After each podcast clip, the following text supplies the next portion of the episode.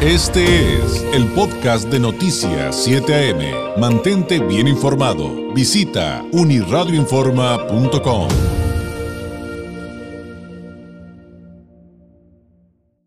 Hay una entrega sumamente interesante en el periódico El Universal titulada Las mentiras del PAN sobre la reforma eléctrica de Martí Batres, presidente de la Comisión de Puntos Constitucionales del Senado de la República, a quien le agradecemos nos tome la llamada. Senador, muy buenos días.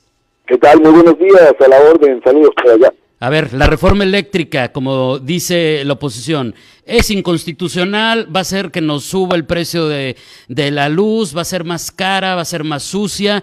¿Qué se puede decir sobre este tema, senador? Pues empiezo a aclarar los puntos rápidamente. Primero, no es anticonstitucional, porque la Constitución señala las facultades exclusivas de la nación y entre ellas en materia eléctrica establece el control, la planeación, distribución, suministro y servicio público del sistema eléctrico, eh, todo, eh, todo eso son facultades exclusivas de la nación. Subrayo 2, control y planeación. Eso quiere decir que no hay un mercado eléctrico libre en términos absolutos. El mercado eléctrico mm. tiene límites y esos límites están establecidos en la Constitución. Entonces, la, la ley, la reforma a la ley que se acaba de aprobar es totalmente constitucional, es congruente con la Constitución. No hay ahí este, ninguna contradicción constitucional. La propia Constitución señala que en la ley se establecerán las formas de participación de los particulares en, el, en la generación eléctrica. Entonces, eh, primer punto, no existe contradicción con la Constitución, al contrario, ahora hay más coherencia con la Constitución. ¿Hay intención de, de generar un contexto de monopolio? Es otra de las acusaciones. No, tampoco, no es posible, porque los particulares ya participan, porque hay formas de autogeneración, de cogeneración, y porque los particulares son necesarios para complementar la producción que realiza el Estado.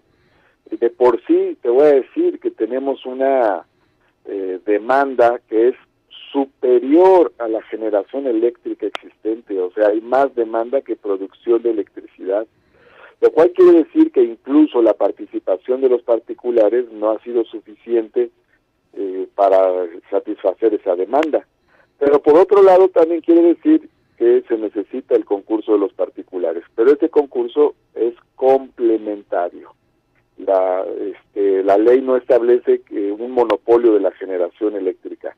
La ley establece una prioridad, establece dos prioridades. Una, se prioriza la utilización de la generación eléctrica pública por encima de la generación eléctrica de los particulares. Y dos, Dentro de la generación eléctrica pública, por cierto, se prioriza la generación eh, limpia, o sea, la generación que producen las hidroeléctricas o la solar o eólica, entre otras. O sea, va a seguir habiendo energía limpia también en nuestro país y, y el tema de, de, que estén presentes ambos tipos de generación eh, no se elimina, pues, o sea, porque mucho, mucho se ha manejado, senador, el asunto de que acaban con toda la energía limpia, así, así de absolutistas son algunas declaraciones, ¿no? Sí, pero eso es falso porque se parte del prejuicio de que solo los particulares generan energías limpias, lo cual es falso. Es decir, tanto desde el Estado como desde los particulares se, eh, generan energías limpias. Y por cierto, tanto del Estado como desde los particulares se, se sigue utilizando este eh, gas para producir eh, electricidad, es decir, las dos energías, tanto la, la la de origen renovable como la de origen no renovable se utiliza por el Estado y por las compañías privadas. Ahora bien, sin embargo, lo que señala la ley es que se da se va a dar prioridad a la producción de energía eléctrica de las hidroeléctricas, que es energía limpia también, porque esa no se produce ni con gas ni con combustóleo. Ah, eso, eso está muy interesante. Ahora, eh, esos temas, senador, finalmente son bastante complejos, pero la bandera principal para los ciudadanos que somos de a pie y a lo mejor no, no entendemos a fondo todo, todo esto es es que te va a subir la luz, las tarifas van a subir, vas a ver, va a salir todo más caro. Al contrario, si nosotros seguimos en el actual esquema, van a subir las tarifas. ¿Por qué? Porque los porque el tipo de contratos que existen son contratos leoninos. Quien establece las tarifas pues es el Estado. Pero el Estado tiene que estar cubriendo las fallas del suministro eléctrico de las compañías privadas, porque el esquema que existe es un esquema de cuotas fijas. Entonces, los particulares eh, se comprometen a entregar electricidad, el Estado se compromete a pagarles una cantidad fija. Pero si el particular falla y no entrega toda la electricidad que tiene que entregar, que eso ocurre frecuentemente, el Estado paga lo que no haya entregado el particular. Haz de cuenta que tú contratas un servicio de Internet y tienes que pagar este 10 mil pesos al mes pero hubo un mes en que durante 10 días no llegó el internet, de todas maneras pagas 10 mil pesos al Ajá, mes. sí. Así está más o menos la relación entre el Estado y las empresas eléctricas privadas. Entonces, si dejan de entregar la cantidad que se comprometieron, de todas maneras el Estado tiene que pagar la cantidad que se comprometió. Son contratos muy desiguales. Entonces, e, eso va abultando la deuda eh, eh, de la Comisión Federal de Electricidad y va presionando sobre las tarifas. El esquema actual puede derivar en un aumento de tarifas nuevamente como ya lo ha hecho en el pasado. Por Ahora, eso sí. el nuevo esquema ayuda a que no suban las tarifas eléctricas. ¿Por qué? Porque con el nuevo esquema se libera la potencialidad de producción eléctrica de la Comisión Federal de Electricidad. Entonces la Comisión Federal de Electricidad podría utilizar plenamente sus, hidro- sus hidroeléctricas.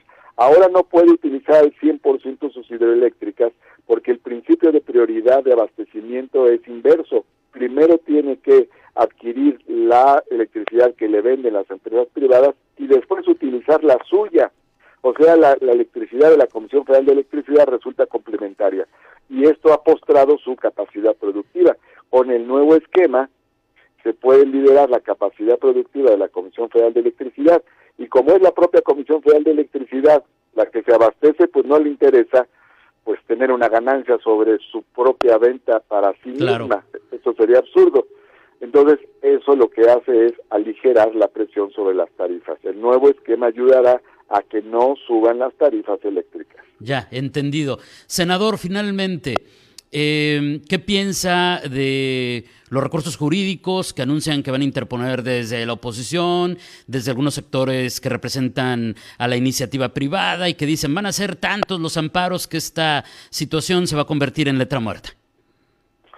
Bueno, pues eso siempre está ahí este, latente, cada vez que hacemos una modificación dice lo mismo, ¿no? Cada vez que se toma una decisión fuerte contra la corrupción dicen lo mismo. No, que no cancelen el aeropuerto de Texcoco, porque van a venir amparos y no sé qué, y va a ser costoso, en fin. Bueno, de todas maneras se logró, se canceló. Y hacerlo, terminarlo, hubiera sido más costoso que cancelarlo. Y el nuevo aeropuerto que se va a construir va a costar mucho menos. Para poner un ejemplo, o cuando estaba el tema de los fideicomisos, eh, no, no cierren los fideicomisos porque vendrán los amparos y no sé qué, siempre dicen lo mismo, pero nosotros no podemos estar sujetos a la presión o, o chantaje de grupos de interés económico, sino que nosotros tenemos que avanzar en favor del interés general. Entonces, pues habrá resistencia, sí, y habrá grupos económicos que definan sus intereses, sí, de todas maneras defienden sus intereses y de todas maneras el Estado sale perdiendo pero la perspectiva es mejor con el nuevo esquema que hay, porque asegura que este, el Estado pueda liberar sus energías productivas para producir electricidad. Senador, le agradezco enormemente. El, tiempo ya no nos permitirá hablar de otros temas que creo que son importantes de fondo, la eliminación de las partidas secretas, el reconocimiento que hicieron a las lenguas indígenas, pero no puedo despedirlo sin, sin pedirle que nos comente algo, aunque sea muy breve, de, del tema del salario mínimo y de esta situación en la que aprueban eh, un aumento que entiendo va a ser anual y que buscarán que sea más que la inflación, algo que finalmente también es histórico. Bueno, acabamos de aprobar una reforma, eh, eh, primero en el Senado, yo presenté una iniciativa hace un año y medio, se aprobó en el Senado ahora en diciembre y este, el pasado martes 2 de marzo se aprobó en la Cámara de Diputados, o martes o miércoles 3 de marzo, mejor dicho, se aprobó en la Cámara de Diputados. Con esa reforma se establece una cláusula para que el salario mínimo nunca se actualice por debajo del índice inflacionario. Esto permite que el salario no pierda. Puede ganar, pero no puede perder. Es un candado en la base del salario mínimo y es importante en retrospectiva histórica porque cómo perdió el salario mínimo el 70%, de, más del 70% del poder adquisitivo. ¿Cómo lo perdió? Bueno, pues lo perdió precisamente sobre la base de que se actualizaba por debajo de la inflación. Si la inflación era del 10%, el salario mínimo crecía solo en un 7%, y entonces así iba perdiendo, perdiendo año con año. Y en los años de la inflación, producto de las crisis, como la, la crisis del 82 o la crisis del error de diciembre del 94, ¿Cómo no? pues el salario perdió muchísimo porque las actualizaciones eran por debajo de índices inflacionarios elevados. Ahora, este, con esta cláusula protegemos al salario mínimo. Senador, le agradezco mucho.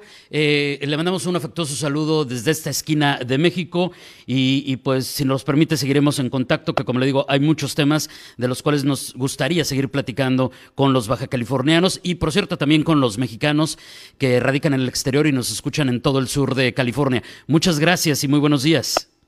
Muchas gracias a ti por tu interés y saludos hasta ese último rincón de México. Gracias, es el senador Martí Batres, además presidente de la Comisión de Puntos Constitucionales ahí en el Senado de la República.